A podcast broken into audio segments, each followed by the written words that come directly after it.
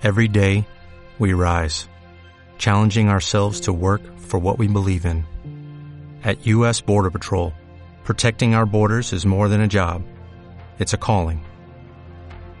Agents answer the call, working together to keep our country and communities safe. If you are ready for a new mission, join U.S. Border Patrol and go beyond. Learn more at cbp.gov/careers. Em, ahora en agosto voy a voy a Ensancha. Soy uno de los predicadores que, que predica en, Casa de Dios eh, del, del 15 al 17. Eh, y me dijo el Señor, si vas a predicar esta, esta palabra en, en ensancha, predícala antes de donde tú naciste. ¿Cuántos me conocen a mí? Aquí levante la mano. Amén. Solamente los antiguos. Vine a esta iglesia en el año 97.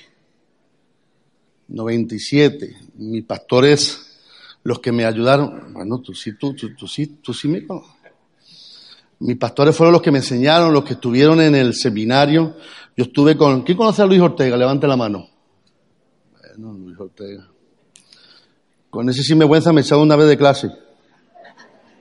Pero está bien. Hoy hemos llegado aquí bueno, de verdad que para mí es un placer. Es verdad que a muchos de ustedes no, no conozco, pero es un privilegio de estar aquí y vamos a predicarle algo que que quiero predicar allá, amén. Es decir, le voy a dar a ustedes las, las, primi las primicias de esta predicación.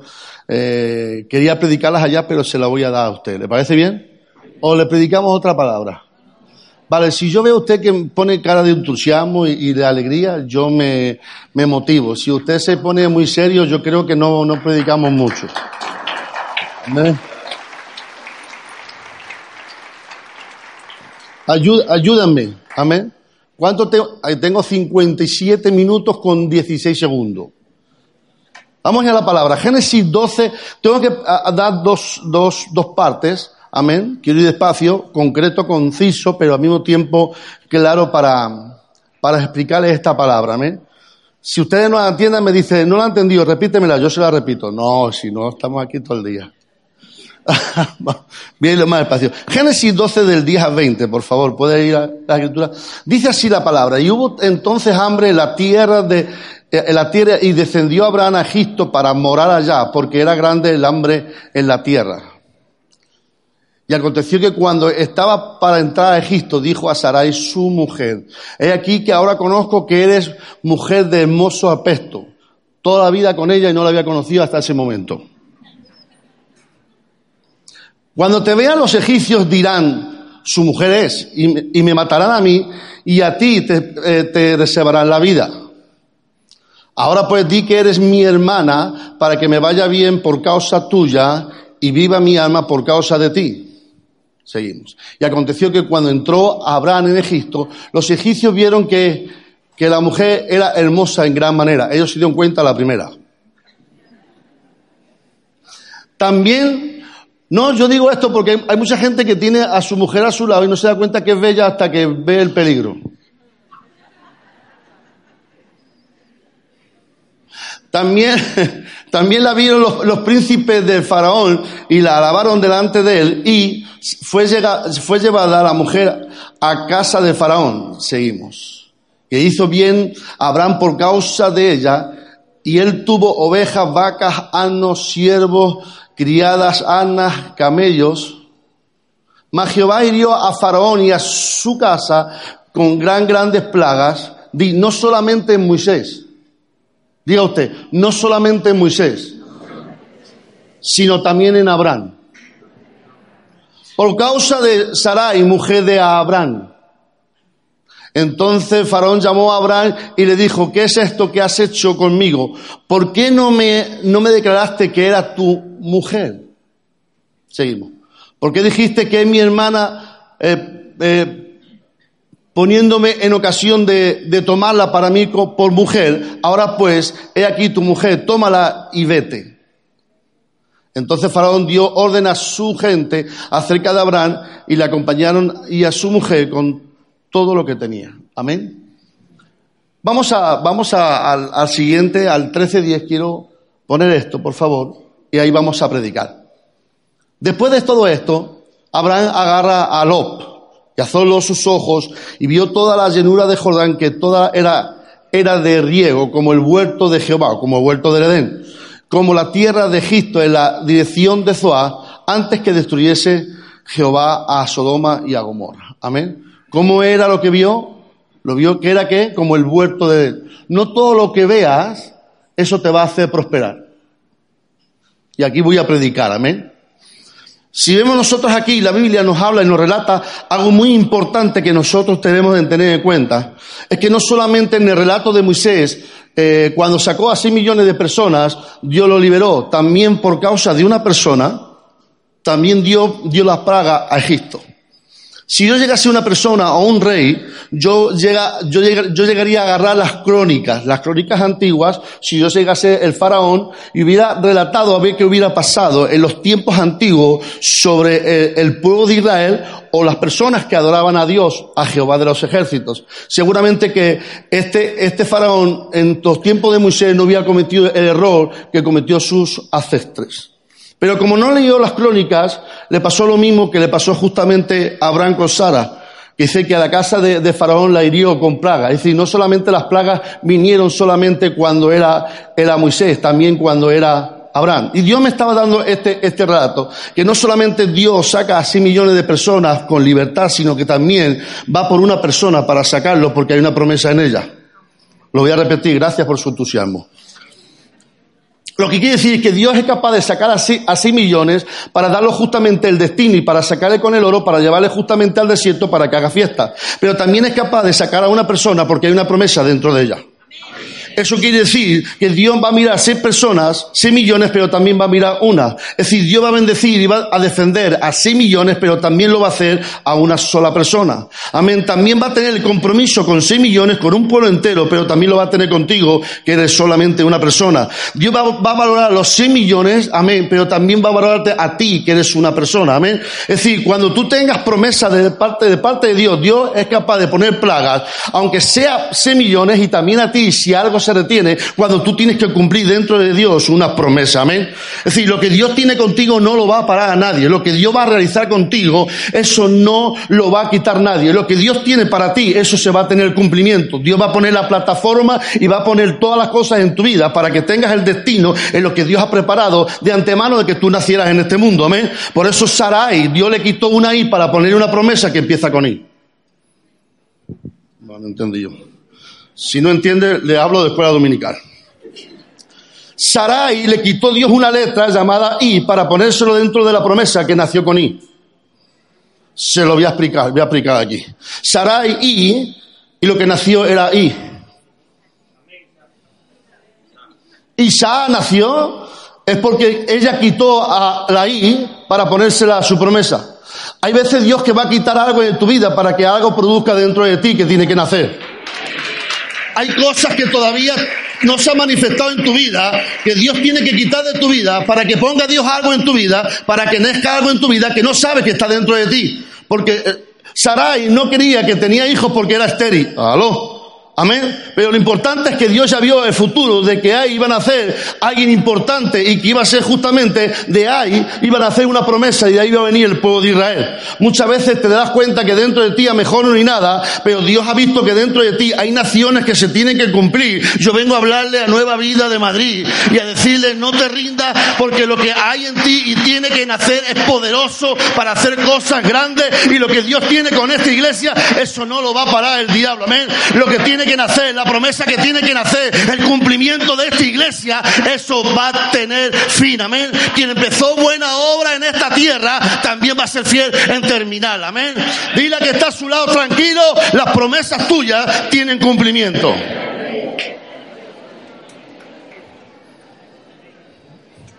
Gracias, ayúdenme. Pero si vemos ahí la palabra de Dios, a mí me enamora algo de Dios que hasta que no hace caso Abraham sobre lo, no le da el cumplimiento y le habla. Saca de tu tierra, de tu parentela, no hizo caso a medias. La obediencia media es desobediencia, hermanos. Y hay mucha gente que obedece a media y no tiene cumplimiento de promesas hasta que no obedezca enteramente. Dios dijo, sácalo de tu vida. ¿Por qué? Porque si usted fija ser lo que significa lo, lo significa quien cubre mi velo. Mm. Eso es decir, hay muchas veces que el or tienes, tienes, que soltarlo y quitarlo de tu vida porque es el que te deja sin ver el futuro y tu promesa. Y tienes que apartarte de cosas y quitarte de cosas que no te dejan ver tu destino. Y muchas veces son familias, muchas veces es posición, muchas veces es trabajo. Yo no sé a quién le he venido a hablar en este día. Pero hay cosas que no te dejan ver porque Dios te quiere dar algo, pero está sujetando lo en tu vida y hasta que no lo sueltes, Dios no te va a dar la promesa que Dios te ha prometido. Cuando sueltes a lo de tu vida, yo no sé quién es el lo de tu vida, puede ser un familiar, puede ser trabajo, puede ser, yo no sé, pero hasta que no sueltes aquello, Dios no te va a dar lo que te ha prometido. Muchas veces le pedimos y no recibimos porque creemos que Lord tiene que estar conmigo y caminar conmigo. Déjame decirte algo, Lord solamente ve el valle del Jordán, pero no ve que detrás de eso hay una tierra que se llama Sodoma y Gomorra. Es decir, lo bueno del valle de Jordán es que se veía muy bien, muy, muy, muy, hierbas muy verdes, y todo lo que tú quieras, pero detrás de eso había un destino de perdición. No lo que tú veas es lo que te va a alimentar, es lo que tú no ves y lo de Dios quiere darte la promesa en donde las cosas van a cambiar. Por eso Abraham, Dios le llevó a los montes. Mm. Porque siempre en los montes sucede algo poderoso. Pero en los llanos, aunque tú ves lo fácil, lo fácil no te da la seguridad de tu éxito en esta tierra. El que te da el éxito en esta tierra es cuando tú cumples la palabra, aunque no entiendas, aunque no comprendas, pero esa palabra va a tener el cumplimiento en tu vida. ¿Lo? ¿Estamos acá? Miren, no, si lo vamos a dar, no, pero si le da un aplauso, después.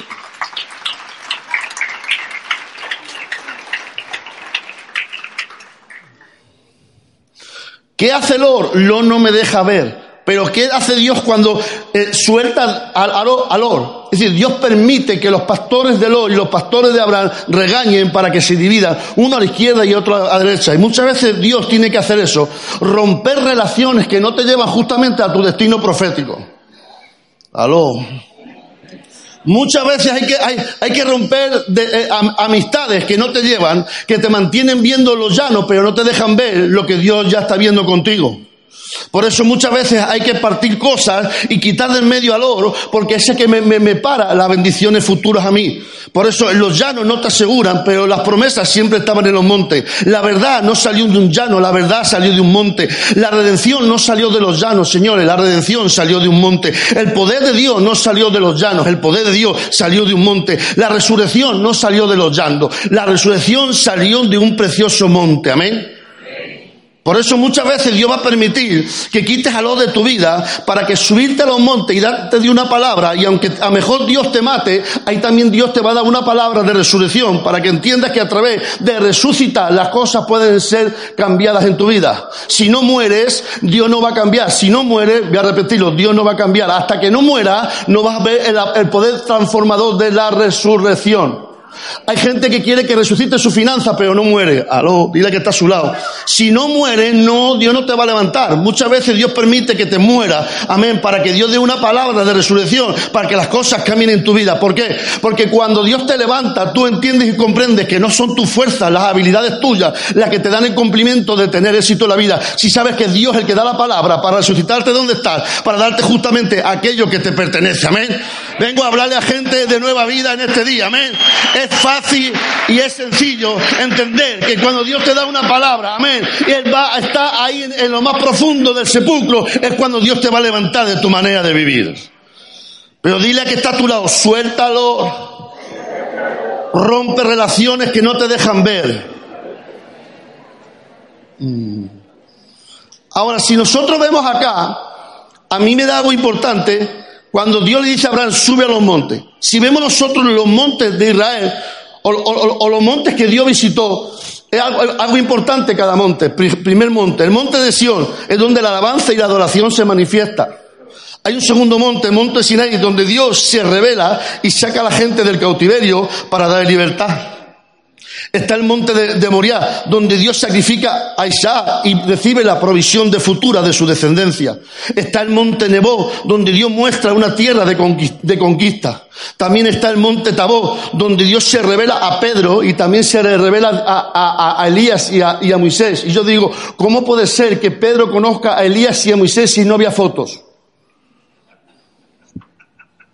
Es que solamente ese tipo de personas son capaces de entender que lo que estaban allí era, era, era Elías y Moisés, porque solamente se le puede dar la llave del reino a aquel que ve el cielo. Lo voy a repetir. Solamente, aunque sea una persona que no la haya hecho bien, la llave de Jesús no se la da a cualquiera si no tiene visión del reino. Por eso Pedro justamente dijo, ese es Elías y ese es Moisés. Antes, antes, antes de que ya lo, lo, viera, ya sabía que era ellos. ¿Por qué? Porque Pedro justamente lo vio antes en el cielo. Mm. Nadie se le puede dar la llave de arriba si no entiende las cosas de arriba. Nadie puede traer de arriba si no entiende lo que viene de arriba. Muchas veces queremos el favor de arriba, pero no sabemos para qué queremos lo de arriba. Amén. Dile que está a su lado. ¿Para qué quiere que Dios visite y te dé paz de arriba si no entiende lo que significa la paz aquí abajo? ¿Para qué quiere la provisión del cielo si no entiende lo que significa reino aquí abajo? Tendrás que entender lo que significa aquí para obtener lo que hay allí. Hmm. Muchas veces queremos obtener lo de allí sin significar lo que hay allí y no lo podemos tener allí. No podemos traer del cielo nada que no nos es dado.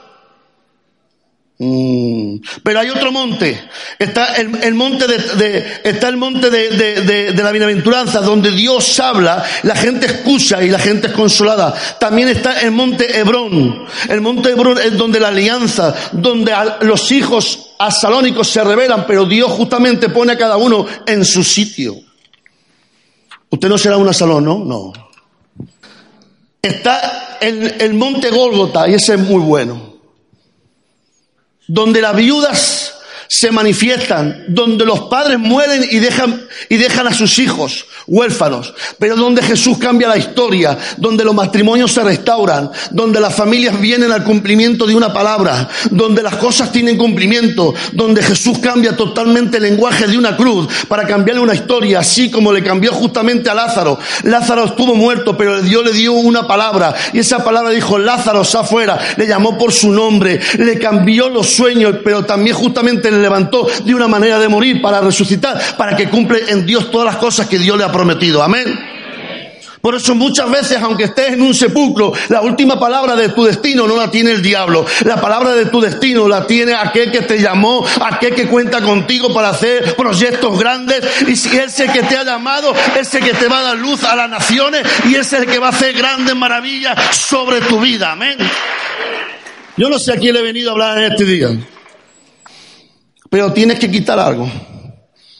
Porque si no quitas algo, Dios no se va a revelar en los montes. Ahora le dice, le dice el Señor a Abraham, Abraham, sí, súbeme a los montes y quiero que me hagas un altar. Y en el altar que me hagas, me vas a hacer cinco ofrendas. ¿Me vas a hacer uno de 500, uno? No. Pero hoy sería así. ¿Me vas a hacer un becerro? Me vas a hacer un carnero, un cordero y dos palomas. Un palomino y una tórtola. El palomino y la tórtola me lo aplastas. El becerro, el cordero y, el carnero me lo partes por la mitad en el altar porque voy a hacer un pacto entre tú y yo. ¿Qué pacto? Vamos a hacer una ceremonia antigua, vamos a hacer un pacto. ¿Por qué vamos a hacer? Porque tu familia y mi familia tienen un conflicto. ¿Cómo que tu familia y mi familia? Sí. Tú eres hijo de, tú eres hijo de Adán. Adán falló y nosotros tenemos un conflicto. Y yo soy Dios. Yo soy la familia que ha sido eh, ofendida y tú eres la familia ofensora. Tú has ofendido mi familia. Y para que tú y yo podamos hablar tenemos que hacer un pacto, tenemos que hacer una ceremonia. Y dice la palabra que hicieron qué? Cinco ofrendas. Desde el becerro, el carnero y el cordero lo, lo pasó en el altar y lo abrió por la mitad. Es decir, la carne la mitad, la abrió la, carne. Y dice la palabra que cuando abrieron la carne, unas aves rapiñas bajaron para tocar el altar. ¿Sabe qué era esa ave rapiña en el lenguaje hebreo? Eran buitres. Y los buitres, las alas que tienen son de dos metros. ¿Sabes qué? Abraham estuvo peleando en el altar para que los buitres no tocaran el altar, porque si toca el altar, hace inmundo el altar. Y estaba peleando. Pero dice la palabra que ellos, que Abraham tuvo una oscuridad y tuvo sueño. Y yo dije, Señor, no estoy entendiendo. Si a lo primero él espantó, pero luego se cansó y tuvo sueño, las aves podían tocar. Y Dios me dijo, cuando él no pueda más, yo bajo a defenderlo.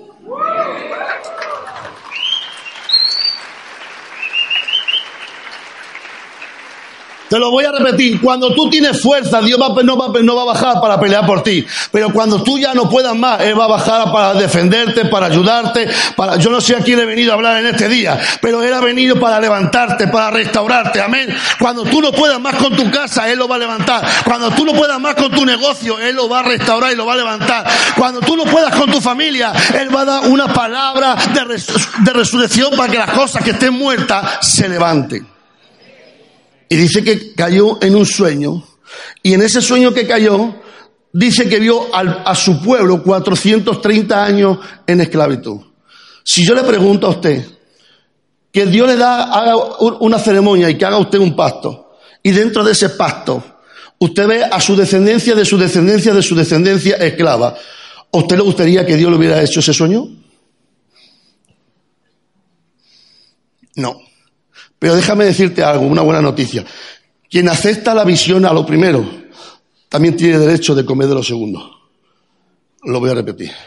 Quien acepta los sueños de Dios a lo primero y no le gusta, también tiene que tener la recompensa. El pueblo no solamente estaba 430 años en esclavo, sino dice la palabra que salió con todo el oro. Quien acepta del sueño de Dios, aunque los primeros pasos sean difíciles, también tiene que tener justamente el final del sueño cumplido en su vida.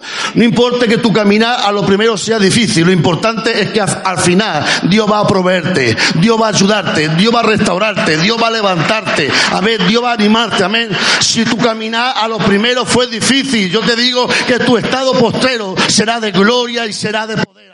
Si no has comenzado si no has comenzado bien, el final será de éxito. Amén.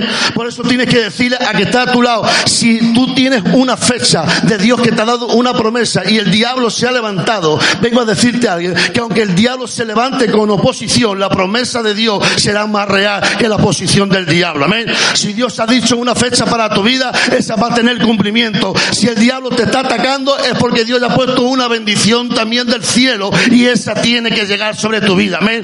Quien te ataca también va a, recibir los golpes por cuanto te ha atacado. No sé a quién le estoy hablando. Amén. Pero si el diablo te está atacando es porque ya Dios ha dicho desde el cielo que tu bendición está cerca y esa te va a llegar. Amén. Ahora, si vemos la palabra, se hace el pacto y ahora tienen que pasar los dos.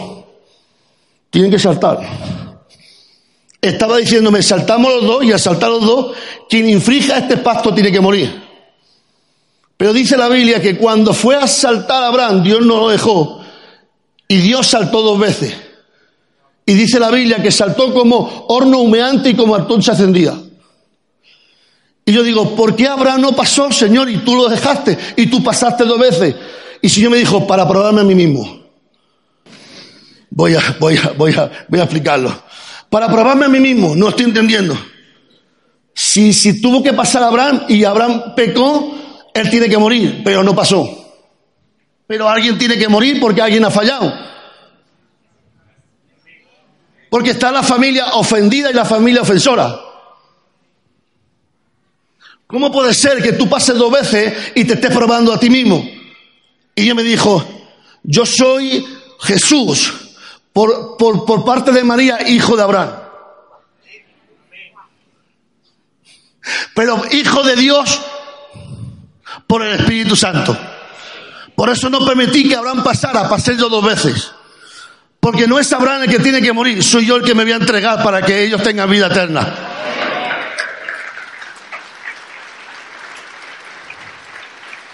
Por eso Dios no permitió, por eso él mismo se probó a sí mismo. Estaba diciéndome, Abraham, tú por mucho que hagas, nunca vas a agradar a Dios. Por eso tuvo que bajar Jesús. Por parte de María es hijo de Abraham y por parte de Dios es a través del Espíritu Santo hijo de Dios. Él tuvo que pasar, porque el que tuvo que pagar tus pecados y los míos, el que estuvo viendo tu descendencia, el que estuvo viendo tu vida, el que estuvo viendo tu salvación, fue Jesús. Amén. Por eso él cuando fue a saltar a Abraham dijo, tú no vas a conseguirlo, pero yo voy a pasar dos veces, yo me voy a probar a mí mismo. Amén. Por eso Dios no permite que tú hagas las cosas a tu manera, sino que la cruz ya determinó quién tú vas a ser en este tiempo. Amén. Ay, ay, ay, usted no ha entendido esa. Se lo voy a, se lo voy a, se lo voy a repetir. Jesús muere en la cruz del Calvario. Y cuando muere le dan un mensaje a, las tres mujeres. Y el mensaje que le da, yo quiero que aquí usted entienda esta palabra, el mensaje que le da es tan poderoso, ¿me entiende? Que dice, cuando llegue el, cumplimiento del tercer veis y me unge. Y yo digo, ¿dónde estaban allí los hombres? Perdone, hombres. Todos se fueron al mismo sitio de sus quehaceres. Pero estas tres mujeres recibieron. Ahora, si vemos nosotros, hay un edicto romano. El edicto romano dice que nadie puede ir a dónde? A ese sitio porque los romanos habían puesto qué? Una piedra y habían puesto qué? Una franja que nadie podía pasar. Era una ley románica. Había una guardia, pero esas mujeres, dice, iban caminando con fe al sitio del sepulcro. Mujeres decisivas que creen en Jesús. Es decir, ellas vieron el obstáculo y entre ellas hablaban y decían, ¿quién no va a quitar el sepulcro, la piedra del sepulcro? Pero ellas iban caminando sabiendo que tenían un obstáculo. Pero ellas iban caminando por fe porque estaban cumpliendo lo que querían de parte de Jesús. Y cuando fueron, dice la Biblia, que cuando fueron se quedaron sorprendidas porque ya la piedra estaba justamente caída y había un ángel encima sentado en esa piedra. Y Dios me dio una lección, dije, gracias Señor, porque esa mujer, aunque estaban hablando, ¿quién quitará el obstáculo suyo? Cuando fueron al sitio y creyeron en la fe, ese obstáculo estaba caído. Cuando tú le creas a Dios por la fe y veas tu obstáculo, Dios lo va a derribar y se va a sentar en tu problema. Lo voy a repetir. Cuando tú camines por encima de ese obstáculo, el Señor mismo se va a sentar en ese problema que tú estás teniendo, amén. Porque cuando tú caminas y lo ves difícil, Dios va a quitar esa piedra y va a decir a un ángel que se siente en el problema que era tuyo, amén. Hay personas aquí que tienen problemas, pero Dios deja actuar porque ese problema, esa piedra que te está molestando, Dios lo va a quitar, se va a sentar para darte un mensaje dentro del sepulcro. Ay, ay, ay. Y dice que estaba allí el ángel y dio un mensaje y el mensaje era este. Di a los discípulos y también a Pedro. El sepulcro no se olvida también de los que están perdidos. Que vayan a Galilea. Dame una buena noticia. Dijo que vaya qué. ¿Por qué Jesús le dijo que vaya a Galilea? Porque en Galilea no hay pesca. En Galilea los hombres se hunden. En Galilea el diablo pone tormentas, pero es donde Dios a través de un sepulcro es donde te manda al sitio donde era tu derrota para darte tu victoria. Es donde ahí empieza a cambiar la historia, donde Jesús, ¿me entiendes? Te da la pesca más milagrosa que jamás has tenido. Es donde tú te puedes hundir, pero Dios te da una segunda oportunidad para levantarte por encima de tu problema. Y es donde el diablo se levanta con tormenta, pero es donde Jesús, donde pone bonanza para que cruces al otro lado, porque Dios te ha prometido que lo que Dios tiene contigo, eso no lo para el diablo. Amén. Por eso justamente cuando uno va al sepulcro, amén, y entra al sepulcro, tiene un mensaje para donde tú fracasaste, Dios darte una segunda oportunidad para levantarte, amén.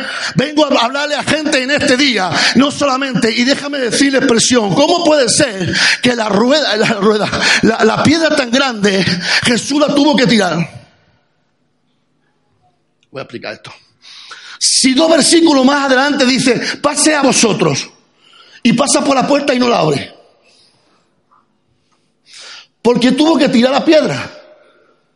Si en el aposento harto se agó, pasó. Pasa a vosotros. Y pasó y no abrió ninguna puerta. Si ya tenía el cuerpo glorificado. Si pasó por una puerta, también podía pasar por una piedra. Porque tuvo que tirar la piedra. Apunte esta. La piedra no era para que saliera, para que tú entraras.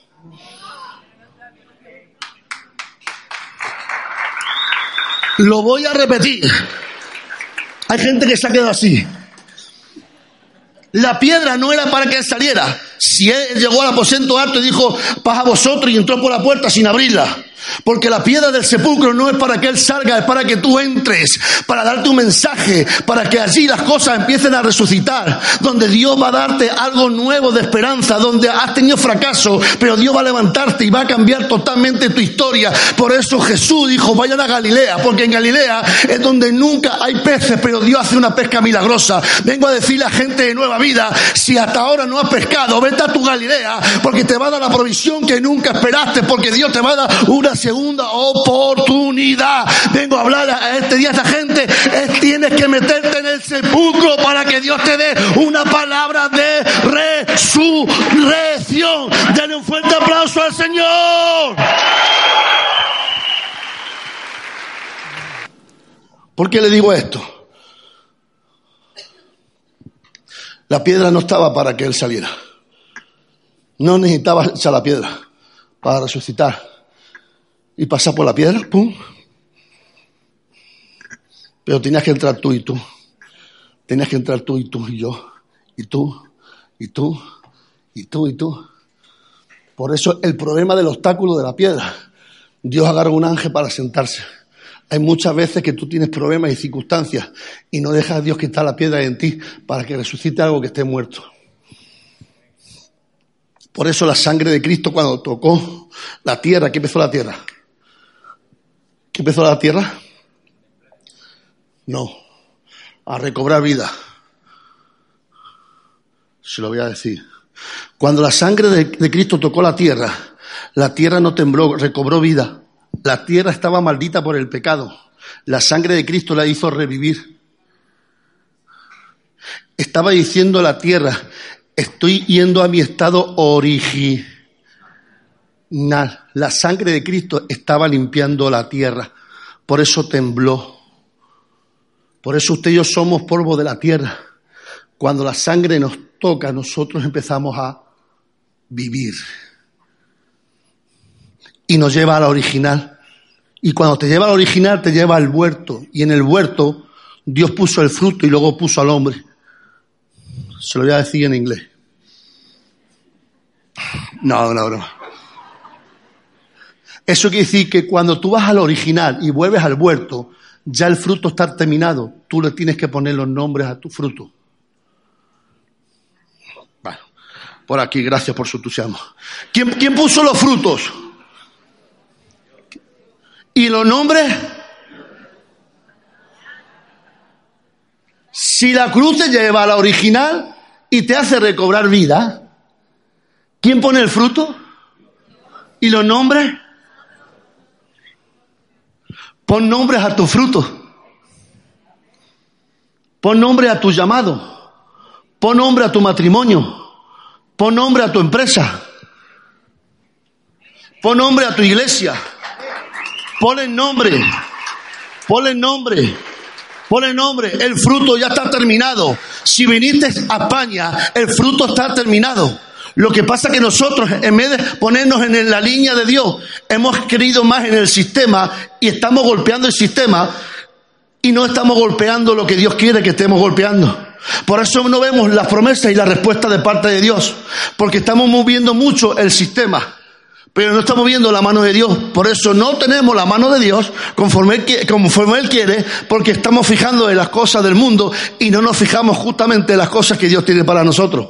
Hasta que no quites a los de tu vida, las promesas no se van a manifestar.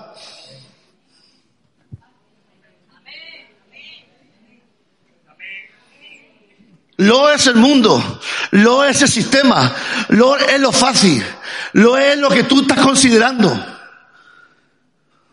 Si tú bendices, a ver, vamos a ver, a ver cómo me, explico esto y ya quiero terminar. Si tú bendices semillas, como dice aquí la pastora, según se generó, tú tienes que cosechar. Pero si tú, si tú siembras para necesidad, la necesidad te va a, seguir. Lo, lo, voy a repetir. Hay gente que viene y da tan poco que luego la necesidad le viene otra vez a venir. Y, tengo este problema y nunca me lo he quitado, pero voy a la iglesia y siembro. ¿Qué estás sembrando?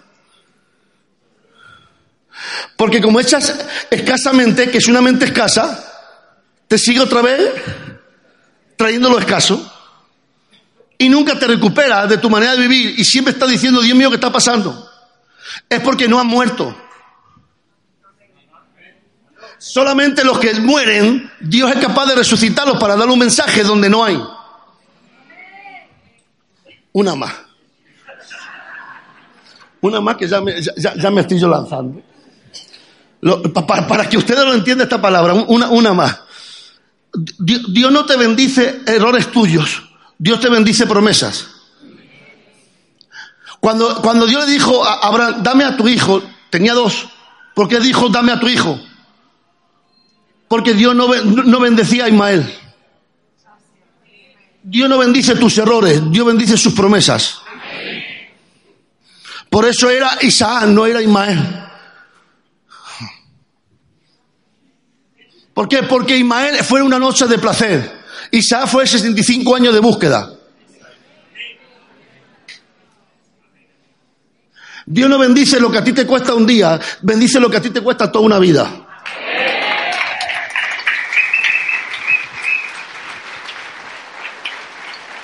No, no hagas que Dios bendiga lo que fue tus errores. No, Dios no bendice Ismaeles. Lo siento. Dios bendice Isaac. Dios no bendice tus errores. Tus errores van a tener tus consecuencias. Pero las promesas de Él, al final tú se las tienes que entregar. Por eso, cuando Dios te da una promesa, Dios es capaz de que tú subas a un monte para que se lo sacrifiques. Para ver si lo que Dios te ha dado, tú también se lo pones ahí delante de Él. Por eso cuando estuvo arriba, dice que un ángel se apareció y dijo, no lo mates, porque sabemos que tú amas más a Dios que a tu propia promesa. Y ahí justamente cuando fue a matar le dijo no. Y ahí le dio una palabra en el versículo 18, amén. Que su descendencia, de su descendencia, de su descendencia, de su descendencia. Es que cuando tú le das a Dios lo que Dios te, lo que a ti más te cuesta es cuando Dios te valora más a ti. Pero no, le damos a Dios los errores, a Ismael, lo que no nos cuesta. Dios no, no le gusta lo que a ti no te gusta. A Dios le gusta lo que a ti te gusta. Aló. No sé a quién le estoy hablando. Pero dile que está a su lado. Lo siento mucho, llegó este profeta a liarla. No. ¿Estamos o no estamos? no estamos? Dame a tu hijo unigénito. Dame la promesa. 65 años. Y se casó con 35 hasta los 100, ¿cuántos años persiguiendo a ese muchacho? 65 años. Y ahora Dios me lo pide. Es que lo que tú valoras, lo que a ti te cuesta, a Dios le gusta que se lo entregue. Pero lo que te cuesta un tío un día de placer, no, es un día, aquí se lo vamos a echar a Dios. Dice Dios, yo no bendigo errores. Perdiste lo que echaste porque no voy a darte nada. Y sabes qué, cuando nosotros no vemos el resultado de Dios, somos como ahí. ¿Quién mató? Ya acabo. ¿Quién mató, quién mató a Abel? Usted no tiene, usted no, no, no, no, no lee Biblia. Quien lo manifestó fue Caín. Quien lo mató fue Eva. Si Eva no llega a dar al calzonazo la...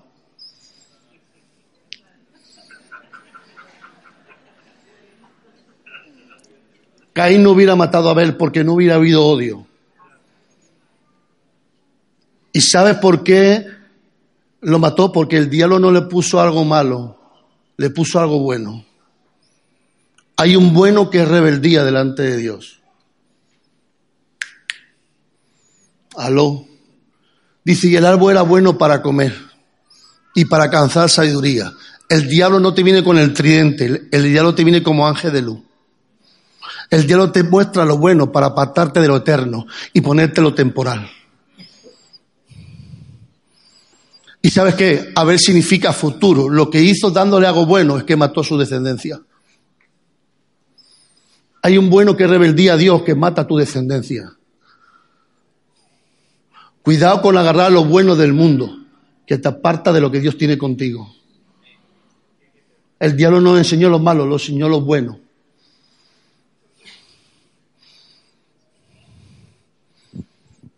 Dile que está a su lado. Que no te engañen para que no maten tu descendencia.